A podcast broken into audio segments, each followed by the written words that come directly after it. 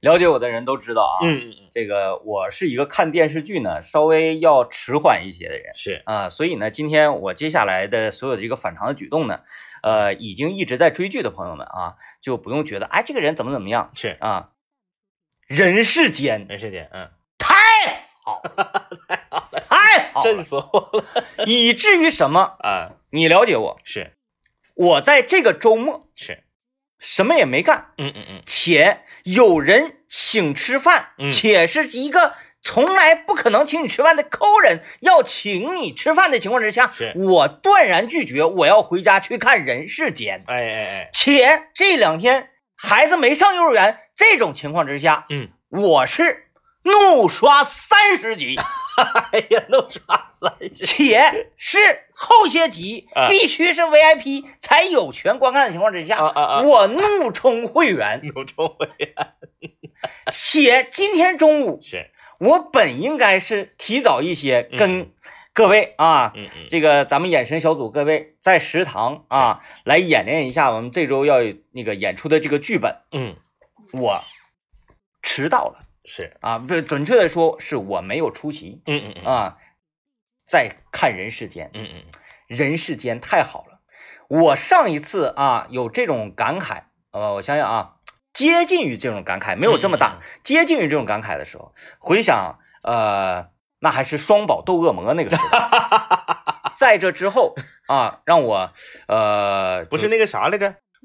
不是什么水水啊，你等我讲吧，那都是在后面的。啊啊，呃，说说说说，哎呀，这个我沉沦这部剧了，嗯嗯这是很低层次的，是，是我在对这部剧发生一种敬仰之情，啊啊啊，非常敬佩是啊，非常崇拜。是，那是大江大河一。大江大河一啊啊啊之后呢，又有大江大河二，是。再之后呢有山海情，山海情，嗯嗯嗯，现在人世间。人世间，嗯不单单是这是一部发生在东北，尤其是就是发生在咱们长春市的这个故事嗯嗯。啊，呃，不单单是这样，是，而是整个剧里就是对于生活啊，对于亲情、爱情、友情的这种描写、嗯这种刻画、这种让你感受到生活嗯嗯嗯，啊，是一一团麻呀，即使是麻，嗯也是让你觉得特别得劲儿的麻。为什么？我们搓澡的时候就需要麻，是，就需要搓澡巾，麻麻赖赖的。嗯嗯你拿你拿你光滑的手，你是搓不下来丝泥儿的。是，所以嘛，就是生活当中可能会有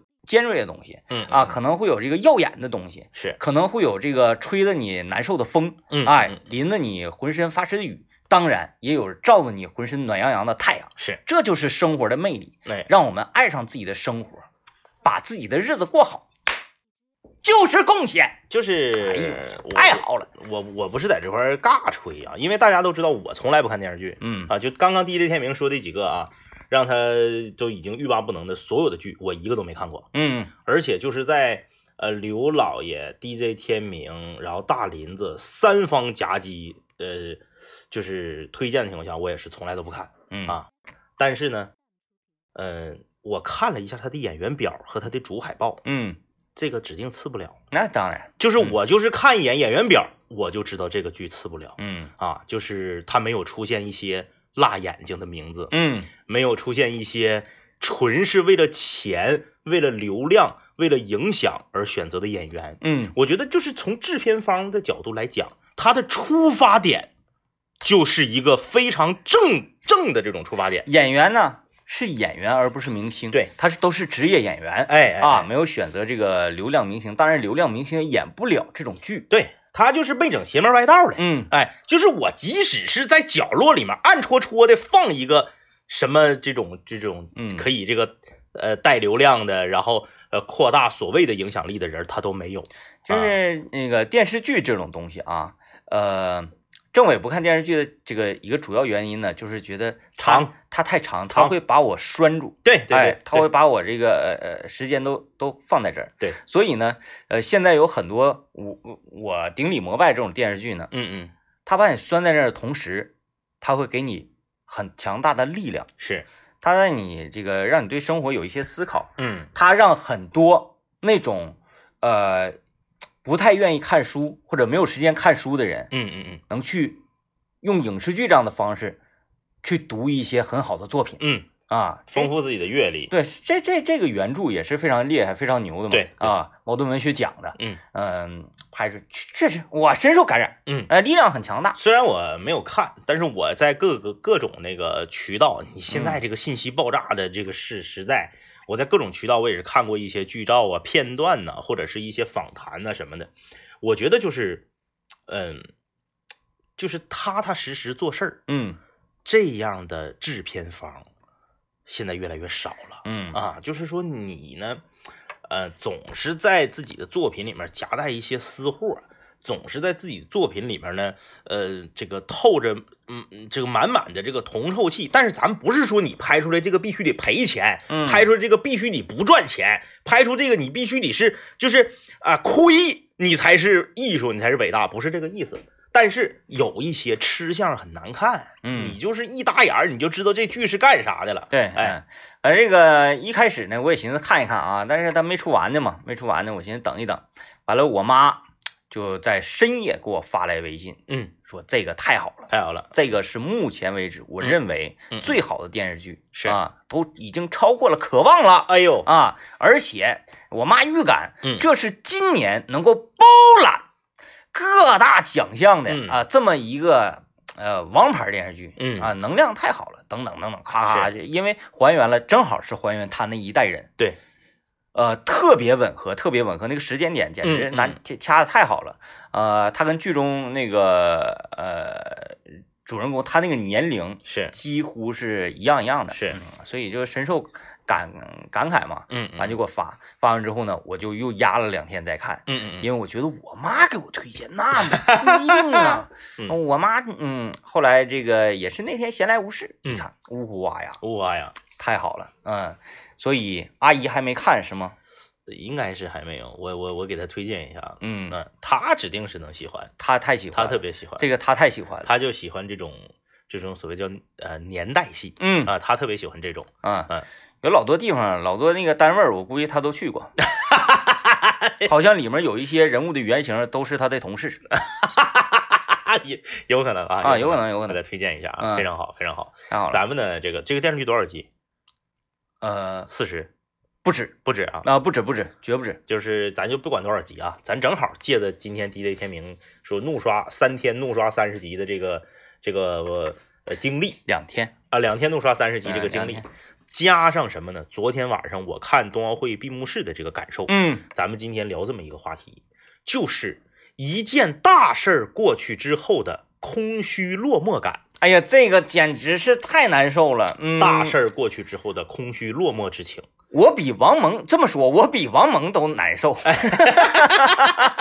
哎，咱们今天就来聊聊这个啊，说这个你可以在我们的微信公众平台留言，就是不管是什么事儿啊，比赛也好啊，一个呃长时间持续更新播出的剧集结束也好，一部优秀的电影你看完之后也好。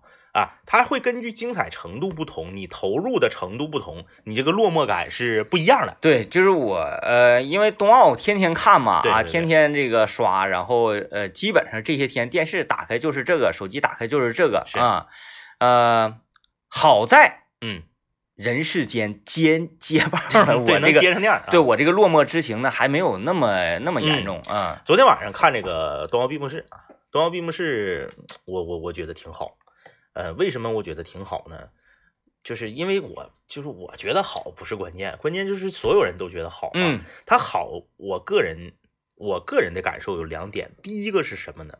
第一个是相比较于零八年的奥运会，嗯夏季奥运会，我们的冬奥会的开闭幕式，我们显得没有那么板儿了。嗯就是不是板儿板儿的了，嗯我们非常的随意，非常的享受。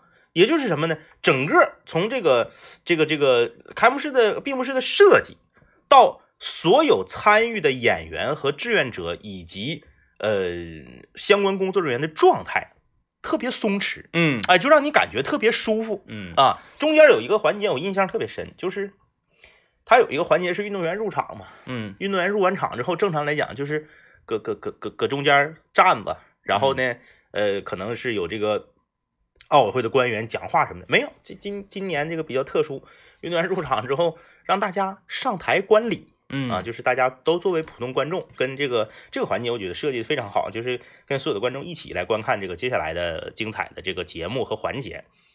运动员都不乐意走，嗯我们的现场的这个应该是康辉老师吧，嗯啊，大广播喊了三遍，不走，嗯，流连忘返，哎，舍不得离去。哎，在这个舞台中间蹦蹦的，在舞台中间绕圈圈的、抛钩的啊，然后这个这个合影的都不走，嗯，说三遍啊，特别像咱们开运动会，各班赶 干嘛？各班赶紧回到自己的方队 啊，不都不走啊，都是嗯流连忘返。就是这些全世界各地的运动员们啊，嗯咱就是我们老百姓看都没看够，他们嗯参与，他们指定是也没过瘾，当然，也舍不得。嗯啊，就是这种这种这种依依惜别，然后不舍离去的这个这个状态，我觉得特别好。因为这个呃东方人嘛，尤其是咱们中国人，呃，情感比较细腻，是，尤其是开开闭幕式哈，一些这个小细节呀，嗯，然后一些呃小情感的连接啊，对，做的是让人一下就能感受到共鸣对啊，对对对，你一下就情感只要投入进来了，没错，那你再拔出去很难，很难，嗯很难。而且咱们就是这个，呃，火炬熄灭的这个方式选择，嗯也是非常好啊。呃，也没有弄那种特别宏大、特别张扬的那种方式，对很内敛，很东方。很自信了，哎，嗯来吧，我们先进一段广告啊。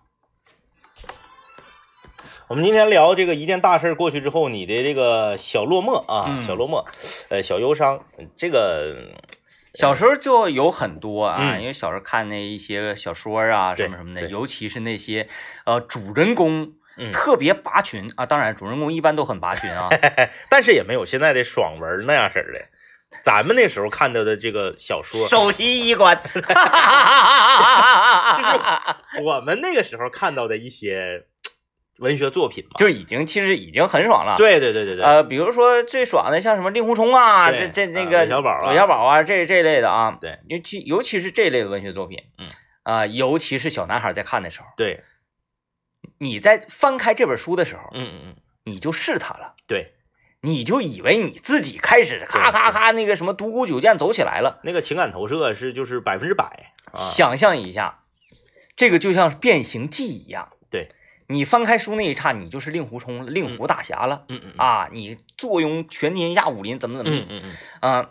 当你这个故事完结的时候，嗯嗯嗯，你又变成你了，是，一个班级的落后学生。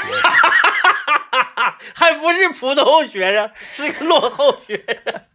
你又你又变成你自己了。是，你的妈妈明天呢要去学校开家长会，回来呢，你得想想怎么挨打的问题，嗯嗯嗯嗯，十分之落寞。十分之落寞。如果这本书还没有看完，嗯嗯你也就挨顿打，嗯嗯嗯，你还有一个寄托是，我晚上我还能变成令狐冲，能怎么的？我人生中第一次有这种巨大的落寞之情，是当年和我的爸妈一起看《上海滩》。啊啊啊！许文强、嗯那个那个谁那个版本是吧？那个那个周润发，那个周润发那个版周润发本，和那个那个那个呃，什赵赵赵雅芝，吕吕吕吕吕良伟、赵雅芝那个版本。对，看这个《上海滩》，嗯我不知道为什么我的同龄的小伙伴都不愿意看，嗯，我呢是因为啥呢？我爸我妈看，我我跟着，看。我爸我妈看哪个我不愿意看呢？嗯嗯，霍元甲我不愿意看，霍元甲啊，对对对，霍元甲那时候咱还太小，上海滩我是喜欢看，就黄元申那个版的霍元甲嘛嗯。但是我最喜欢看的还是加里森敢死队。加里森敢死队我也很喜欢，就是吧，那个时候看这个《上海滩》吧，嗯我不知道为啥，我身边这几个好朋友都不看，嗯，他们可能去看别的去了，可能是看看看看那个时候还有啥呀？谁到了，反正就是他们都没有我那么沉迷。嗯然后呢，我到现在我还记得冯程程和丁力结婚的时候，在那个教堂，嗯然后许文强跑进来啊，跑进来之后，这这个这这个发哥的这个演技爆表啊，嗯这个这个嘴角抽搐，然后那种就是嗯想让他幸福，他跟着自己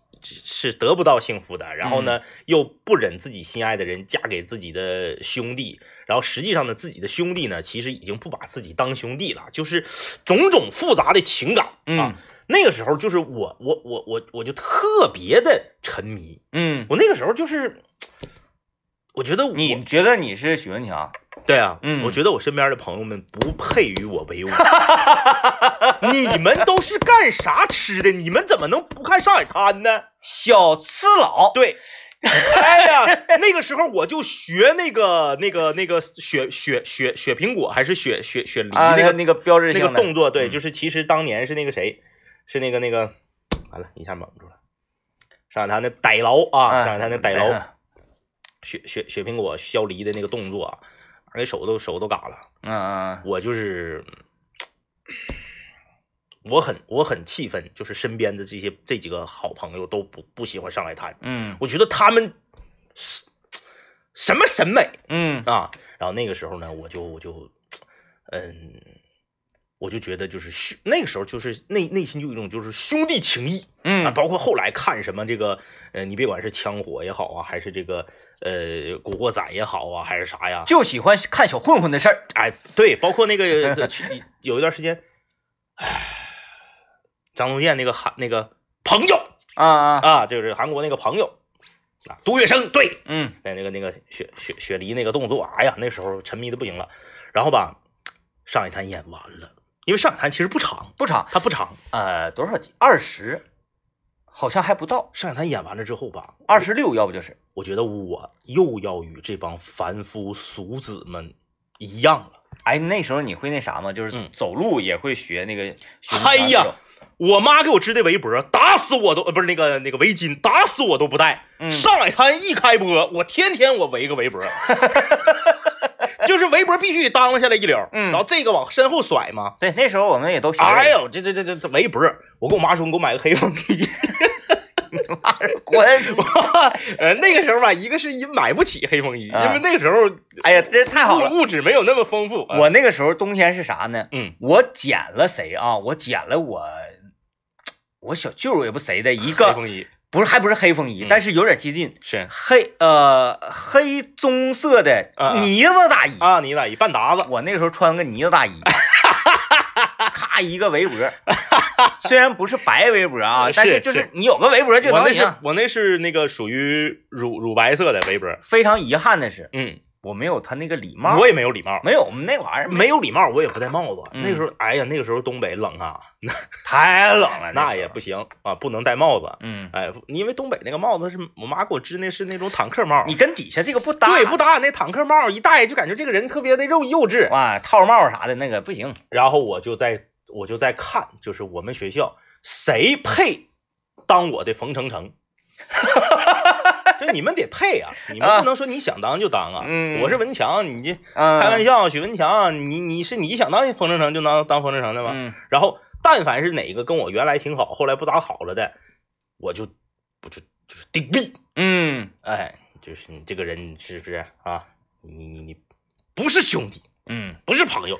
啊，然后这个我还记得上海滩结束那场戏是这个许文强在这个宾呃一个酒店饭店门口不是被那个嗯，机关枪乱枪扫死吗？突突了，乱枪扫死之后，那时候上海滩的续集还没出呢，嗯但是就有人在那时候就是看相关的一些杂志什么的，嗯就说了说许文强没死嗯啊，然后怎么怎么地，然后后来又又上哪儿了？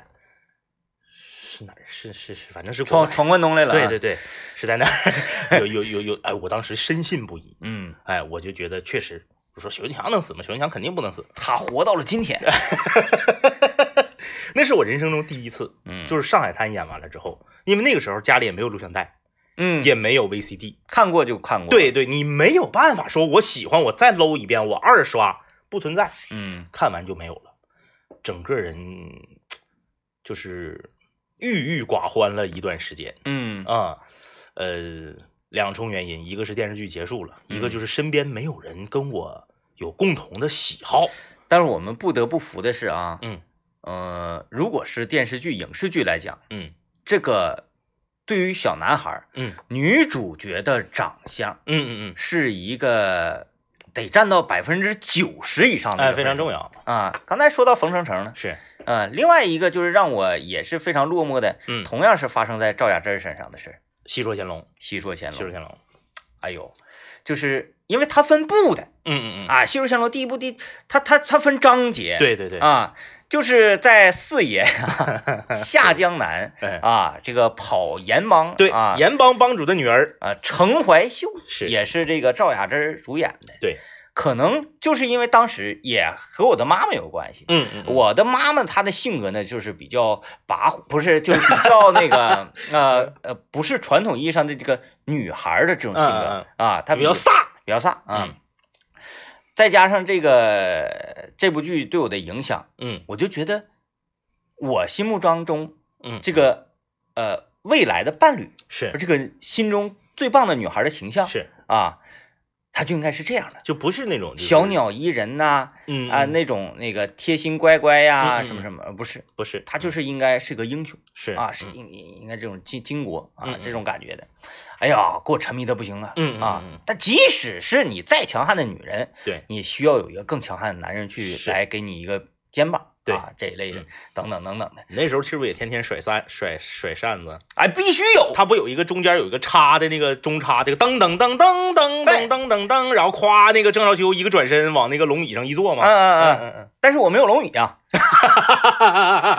我光有扇子，所以呢，我基本上 在宫里这段呢，我就不怎么看啊，嗯就我也我也我也去比较排斥是，啊，我就是看四爷在江湖上行走，哎，对对对对，哎，等等的这一切的这个招数，而且啊嗯，当时我们班嗯嗯。可以说能有十来个四爷，是，没有人愿意当小六子和贾贵儿。那没没没可能，所以当时那个扇子就非常火嘛。嗯像我们有一些这个比较懂玩这个扇子的啊，嗯嗯嗯，你掰一掰，给它整稍微松点，啪能打了开。是，完有一些实在人呢，就是那扇子贼紧，整不开可可或者可能说他买的就买的没买好，嗯，哎，那段时间扇子的销量，老高了。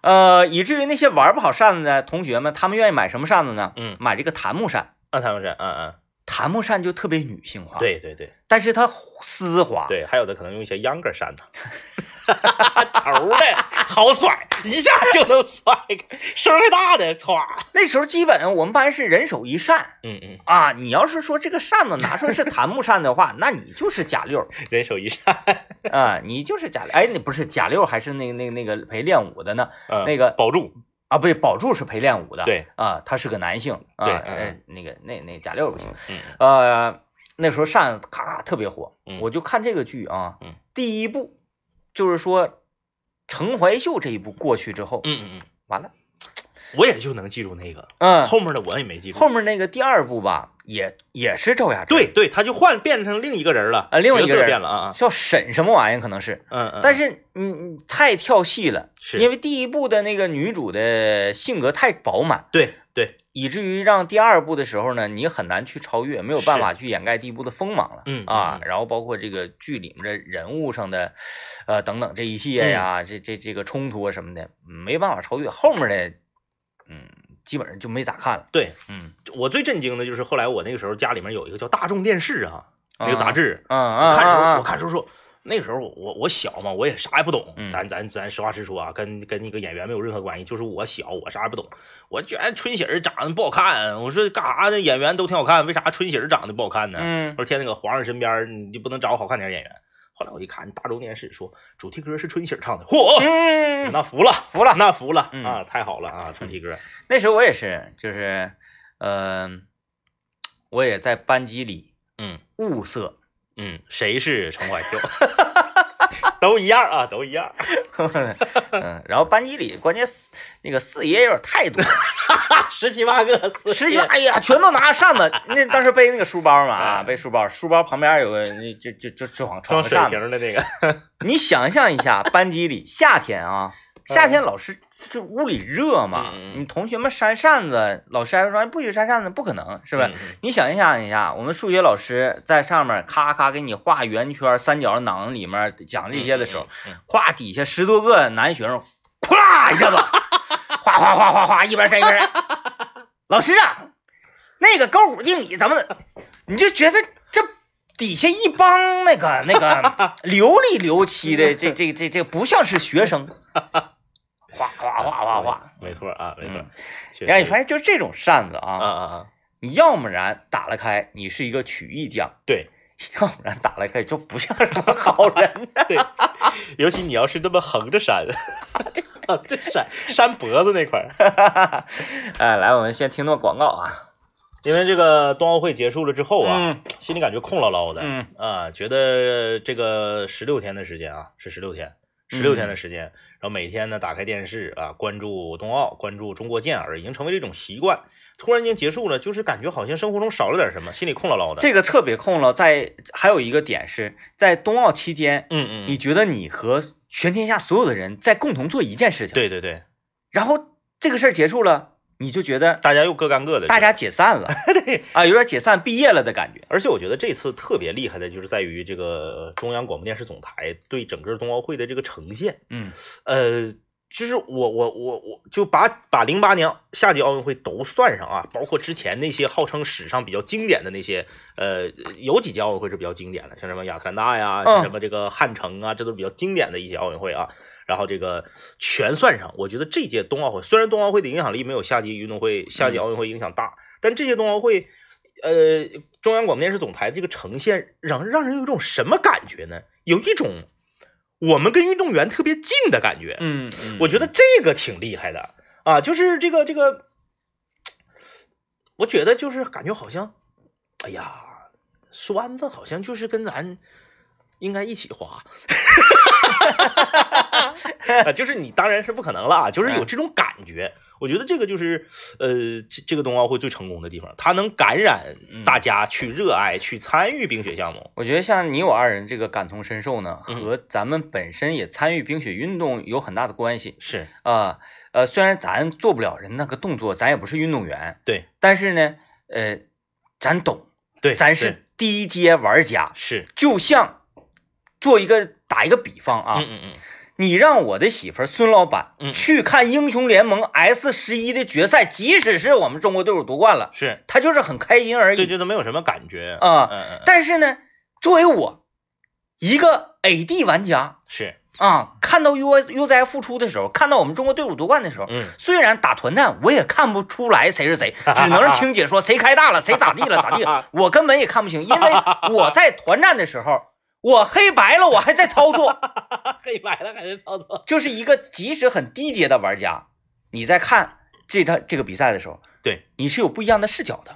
嗯，我今、嗯我今天早上看新闻，就是有一个有一个那是哪儿我不知道，他他他他那个新闻没有没有，因为短视频嘛，他没有嗯地点，就是拍当地早晨九十点钟的冰场，嗯那人，那那指定是东北了。嗯这个时候还能有室外冰场的，那指定是东北了。嗯但具体是哪儿我不知道，也可能是咱长春啊。我不知道在冬奥会期间有没有朋友开车或者是出去玩儿路过过那个南溪湿地公园。啊，南溪湿地公园有一个露天的冰球场，哟呵，哎，那就是现在也是大爷们自己浇的冰吗？应该不是，那场地看着还行，我家楼下北海公园，那大爷自己浇的冰，家自己浇的冰。自己浇冰，哎呀哗哗这这个好好些个大爷搁那滑，我看这个就是因为有有有冰场，大家咔咔练速滑，练短道速滑哈、嗯。啊，当然短道速滑应该不至于啊，就练速滑、练花滑的啊，还还还还就是比较多见，因为嗯。在东北从小咱们就见惯了。从小这玩意儿哎，冰球，嗯。你那个小孩儿五岁呀、啊，就是穿一身特别卡哇伊的，也搁那嘎拿小棍儿搁那块儿扒拉，嗯因为咱不懂啊，咱就只能是说形容他拿小棍儿搁那块儿扒拉啊，就是这个明显能感觉到这个冰雪运动大家的热情带动起来，上来了嗯啊，特别好。希望我们内心这个奥运会过去之后，冬奥会过去之后，我们这个有点儿，哎呀，有点儿落寞啊，有点儿这个呃舍不得啊，意犹未尽意犹未尽呢。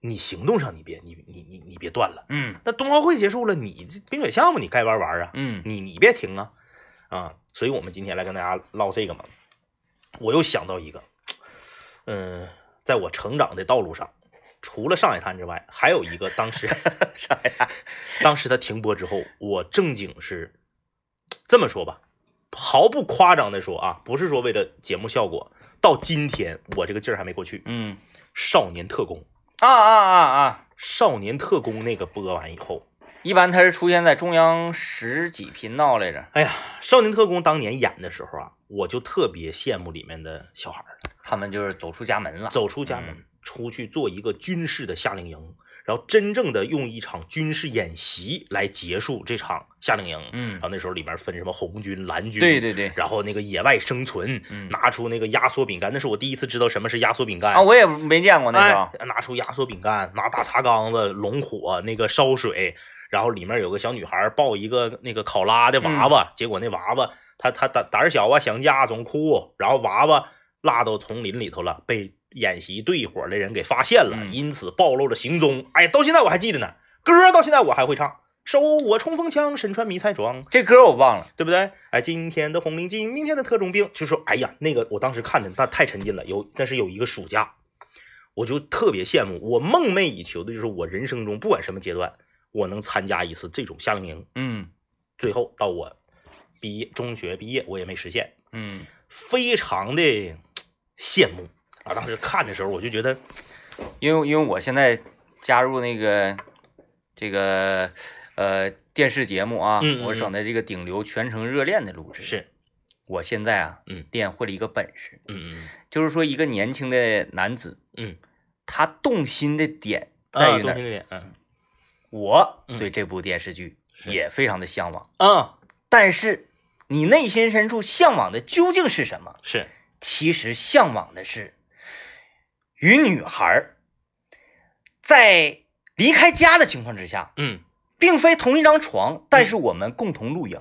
啊啊啊啊啊啊，嗯。有有有，我觉得有这个成分，对对对，有这个成分这个成分嗯，因为我参加过一次这个夏令营啊，嗯嗯。上双阳啊啊啊，那个养鹿场是，啊，即使是这个男孩都在这个大屋子里面，嗯嗯女孩都在那个大屋子里面、嗯嗯嗯。啊，我们那个咔咔做夏令营，是，但是你知道，嗯嗯。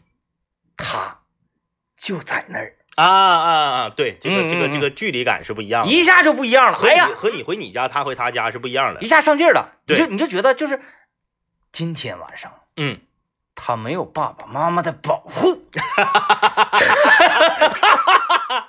你们听我说完呢，嗯，我来保护他。没错。哎，啊，这这这这不一样啊！这个正在听节目的朋友啊，你千万不要觉得这是什么这个不好的或者是龌龊的想法，这就是青春期小男孩懵懂的时候内心一种特别美好的对这个这个这个这个事物的一种一种想法。嗯啊，就是它中间是不掺杂一些呃邪恶的东西的。嗯哎，我呢要成为我喜欢的女孩的英雄，嗯我呢要在这次夏令营里的这个项目里面，比如你别管是打靶呀，是侦察呀，还我记得当年《少年特工》里面中间有一个桥段是他们几个人组成一个小分队，嗯，然后出去执行任务，啊，在这个过程中搜集一些情报。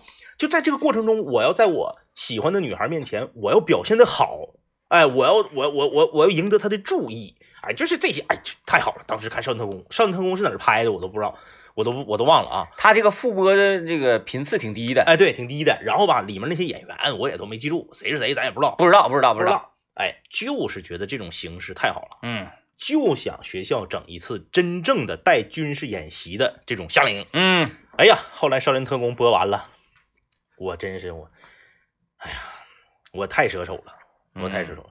我我我天天每一个寒暑假我都在梦想，说能不能学校整一回。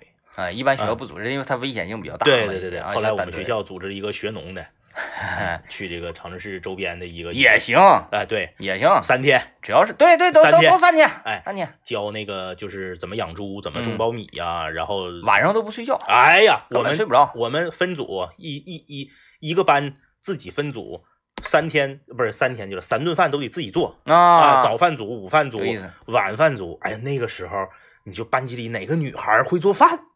班级里面哪个男生居然会这个这个这个擀饺子皮儿？嗯，哎呀，那真是大放异彩哎，你啊！联欢的时候哪个人节目演的好？你说现在咱们这一代这个成长起来的啊，呃，社会上的中流砥柱，嗯，开始觉得对下一代的教育，现在教育对我们的重视程度特别高是啊。嗯为啥呢？因为我们在回忆一些往事的时候，哎，都是那些小时候，哎对可能我们的父母对我们上心的那一刻。哎，对对对，你看这个夏令营，不是全班都去啊，嗯，是不是？那这是一部分孩子去了，一部分孩子的那个就就选择那放假，你给他大家下什么令营夏令营？嗯啊啊，还有还有一些家长就是觉得呃怕不安全，对，呃别在那个磕了碰了，对对对对对但是你去了这些，就给你留下非常深刻的记忆。对，所以我们长大之后，自己的孩子说有些东西，我一定要让他去体验，对让他去体会。人越小的岁数的时候，参加这个集体活动，嗯参加这种集体生活，给他带来的改变和影响越大。啊，然后大家也别那个一下子就呼泱扑到一个什么样的错误的概念、呃概念堆里去呢？嗯，就是啊，就花钱呗。那不是啊不，是不是你得看这个活动是不是有意义啊？有很多事情啊，嗯它是不需要花钱。比如说，就前两天我做灯笼那个事儿，可以说我的手工就是你看性质还看不出来吗？是，啊，然后以及这个呃，我媳妇孙老板的手工，我觉得还不敌我。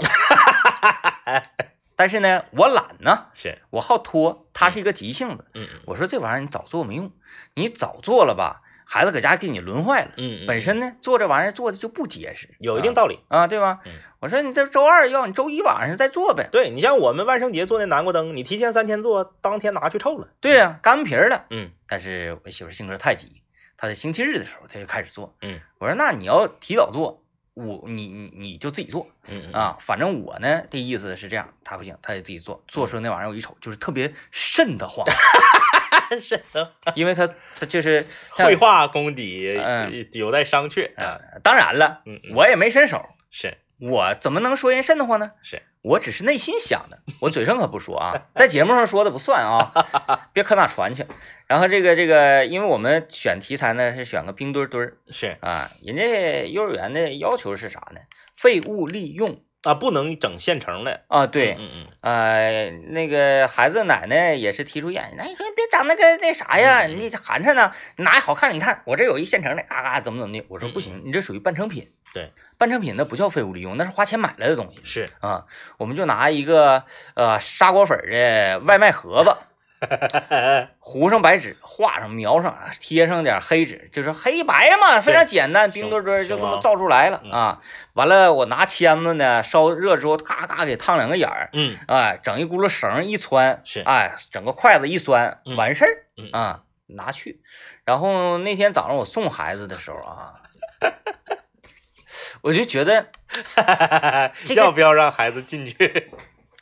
当然当然呢，我是非常有自信的，因为我的这个审美在这儿呢。我觉嗯得这种东西就要粗糙，嗯嗯嗯，粗糙出一种高级感是，啊，然后有有利于情感的连接。嗯嗯嗯，而且我我看到有有些家长做那个特别好啊，那一看就是家长做的啊，对，特别华丽。不是，咱这不也是家长做的吗？家但凡是家长做的，你你水平高低在这儿呢，那对，那对是不是？人有做那个特别好的，也有能看出来这个它不太像是一个手工作品嗯嗯。啊，或者是半成品，是，哎哎，它好像是一个这个这个嗯中东大市场的产物啊，嗯等等等等的啊。当我看到咔照片儿啊、视频里，我的孩子拿出这个这个冰墩墩的时候，是。我觉得这个东西很高级，很高级。嗯嗯嗯，因为整个幼儿园是，没有如此 之那个不在乎的啊这种情况，是反倒凸凸显出一种特别。对，就其他人都是半成品或者买现成的，你是纯手工的，那是大家都能看出来的。呃，纯手工居多，只不过是没有这么糟糕的纯手工。啊，那可真的是你认为了，就是这个粗糙所透露出来的个个性的高级呢，就只能是自己认为了。嗯嗯嗯嗯嗯，孤芳自赏。孤芳自赏。哎呃，呀我把我这个颤颤文递给老师的时候，我说那个老师，嗯，这个呀特别脆弱，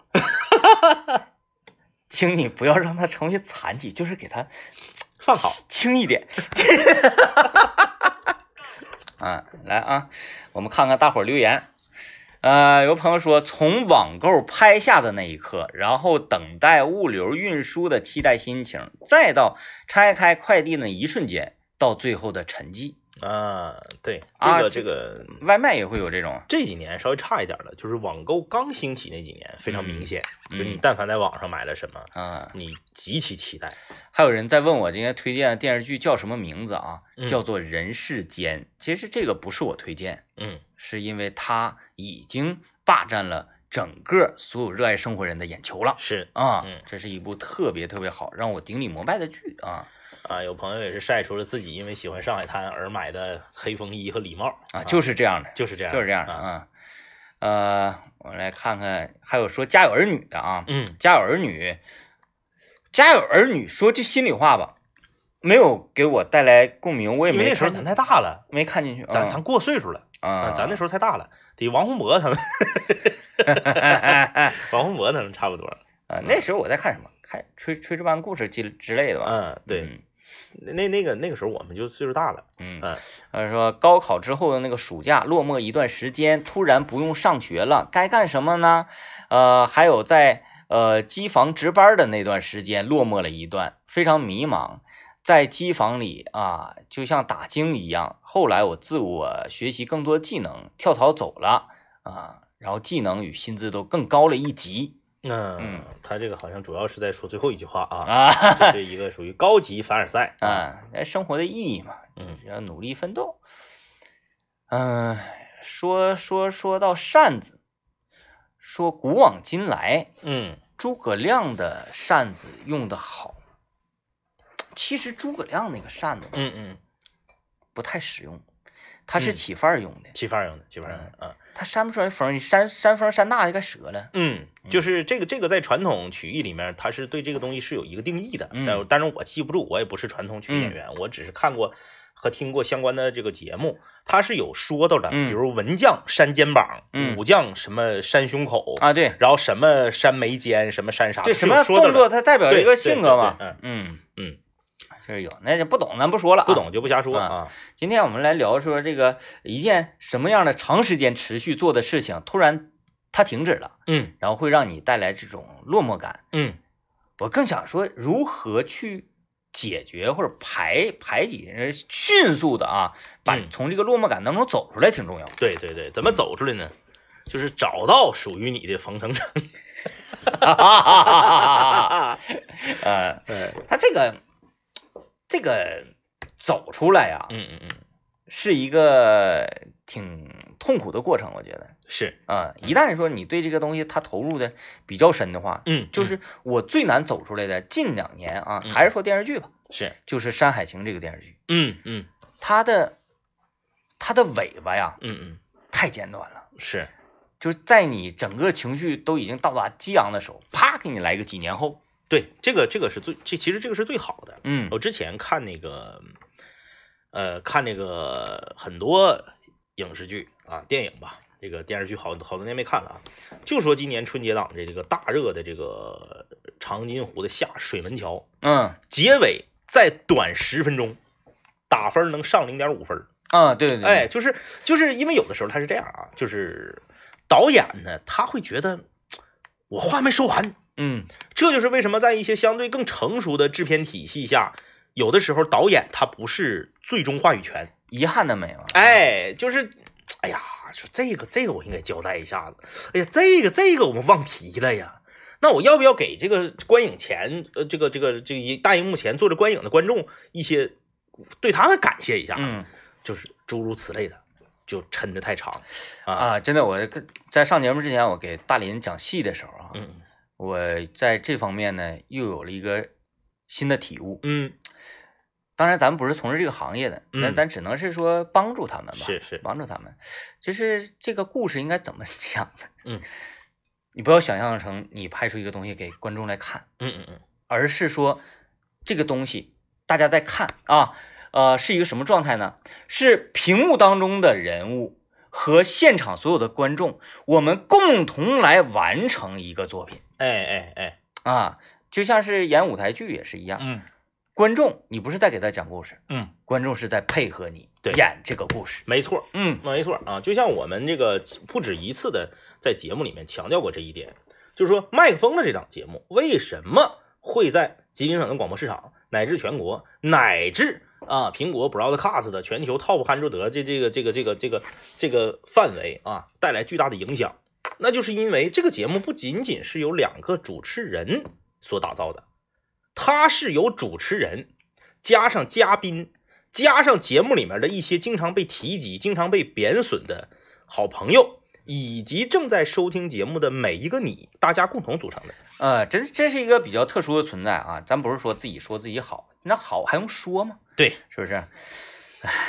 咱不是说好了一个月一次吗？啊，这个不是咱非常非常客观讲，我因为我咱咱聊技术性的事儿嘛，对，技术，咱只是聊技术性的事儿，对因为谈到影视剧作品，谈到这个舞台剧是啊，因为咱咱咱要演这个嘛，咱深入的去探讨探讨，嗯嗯呃，包括咱们这节目，呃，我们有一种什么非常独特的存在呢？就是所有人提到我们的节目，嗯可能侧重点啊，并不是首先考虑到，哎，这两个节目的内容，呃，这两个主持人的这个风格特点，嗯，通常是考虑到这会儿这这这节目有一有一伙人儿对，有一伙人儿，啊，有一伙人儿，嗯，完了这伙人儿吧，是感觉像是一个神秘的组织。，对他们像是一起的。就比如说啊，我们想要做什么事儿嗯，我们要做什么演出，我们所有的周边的所有的这个东西嗯啊，场地呀、然后这个呃，包括一些周边的东西啊，海报啊条幅啊所有这些玩意儿嗯，都是台上这俩人儿是，跟台底下这一伙人儿嗯，一起整的。一起整的。完，好像台底下这伙人不是来看他演出来的，嗯嗯，台里这伙人都是帮忙，台底下这伙人都是帮忙的对，，但是观众在哪儿？嗯没有观众，是就是他们是一起的，大家共同完成，共同完成。共同完成。哎，对，这个就是说，我们节目之所以啊，就是就是这个阶段吧，咱不敢说永远啊，就这个阶段之所以能在这个呃收听市场以及影响力上脱颖而出，最主要就是啥呢？不是说主持人比其他的这个呃主持人强多少啊，可能略微强那么百分之一啊，非常的微弱啊，没有什么太大的优势，但是就强就强在受众上。嗯，我们这个受众比很多的其他的这个节目要强出一大截，嗯，所以就咱们加在一起就厉害了。嗯哎哎哎，主要就是这个，嗯嗯，素质确实是？对不对？嗯，哎，他爱你，爱你，那是不是？沈沈阳来的就是就就拿老雪，哎，哈尔滨来的就就是一九零零，红肠，啊对红肠肠，对不对是？别的有吗？嗯嗯。对，因为因为啥事儿吧，你都得落实到根本，对，落实到就是就是最后你得拿出证据啊哎，哎哎，啊，你们说，哎，我举手，说我这听着，哎呀，对我太好了。证据呢？口说无凭啊，是不是？口说无凭啊啊，这就像啥呢？两嗯那个男孩追求女孩，嗯嗯嗯，我喜欢你，我爱你，我可以为你付出一切。是你付出什么了？对，你只是说了这句话而已。是，啊，说哎呀，没到那个关键时刻呀，嗯嗯嗯。没到那个关键时刻，嗯啊，你你非得你你你非得你上哪儿找那关键时刻去啊？找那关键时刻，万一你不付出了呢？哎哎，那那那你什么危难之中见真情？哪有那么多危难？对，没毛病哪有那么多啊，没毛病。什么是什么是真情？什么是实意？哎，你，你就是，嗯，你作为一个哈尔滨本地人，你都不一定能吃着商委红肠，哎，我们吃着了，嗯咋的？嗯，嗯，哎，你不要说说，哎呀，这俩人这是什么？这什么观点呢？难道说一一个一一个男孩给一个女孩啊嗯买东西，嗯，然后就就是就是爱吗？但是我要说的是，这不能代表他爱，对。但是至少代表他一个态度吧。还有关键是哎你买的是啥？就是，不是说你有钱，你砸一个大驴牌的包，嗯你砸一个大古奇的包，你就是爱。你这个东西你走没走心？我给大家讲一个，嗯在一个呃，在若干年前发生在东北师大校园里，我怎么有一种不祥的预感？那天啊飘着鹅毛大雪，嗯，男孩在追求女孩，是，女孩有一个特点嗯就是好迟到，是，男孩有一个特点好激恼。哎，那么呢，女孩还有一个特点，有的时候啊，照顾自己照顾的不好嗯嗯啊，肠胃也不好啊，然后有时候吃饭也不应时是，啊。但是女孩爱吃地瓜，男孩呢买了一个烤地瓜，是在楼下等女孩，女孩呢又是迟到了啊，迟到了很久。但是男孩啊，今天他没挤呢，因为他知道女孩肠胃不好，地瓜凉了，吃完胃疼。哎，男孩就把地瓜塞进了自己的里怀是，啊，用自己的体温嗯，保持这个地瓜不凉。是，等女孩出来的时候，男孩已经被鹅毛大雪盖住，女孩在找，男孩在哪儿？男孩在哪儿？已经找不到了，哎，就像《神雕侠侣 》有一场戏一样。这时候，男孩一回头，身上的雪咔啪一下掉地，咣当摔碎，然后从怀里掏出一个还冒着热气的烤地瓜，是，这就叫付出，哎嘿，这就叫喜欢。那个男孩就是我，哎，哎，那地瓜给我烫的，是不是？这这不一样。那你说，这地瓜嗯比那个什么大驴啊，嗯比那个什么什么苦奇呀、嗯嗯，比那些能比了吗？是嗯，比不了，如果这个地瓜是装到这个包里，然后再 那就更厉害了，那更厉害。更厉害，所以说，我们不能够一棒子就把那些贵重的东西打死。是说买那个不代表爱，是，不是的。说不买那个就不代表爱了吗？也不是，也不是，它都是一个态度。对，就是所以说走没走心，这个东西它叫什么？它叫证据。这叫证据啊！哎，情人节我给你来个证据，哎，对，当当你没有办法去代表，呃，去去去表达自己的时候，至少有个证据在嘛，对，是吧？啊，来吧，啊，感谢各位收听吧，拜拜。拜拜。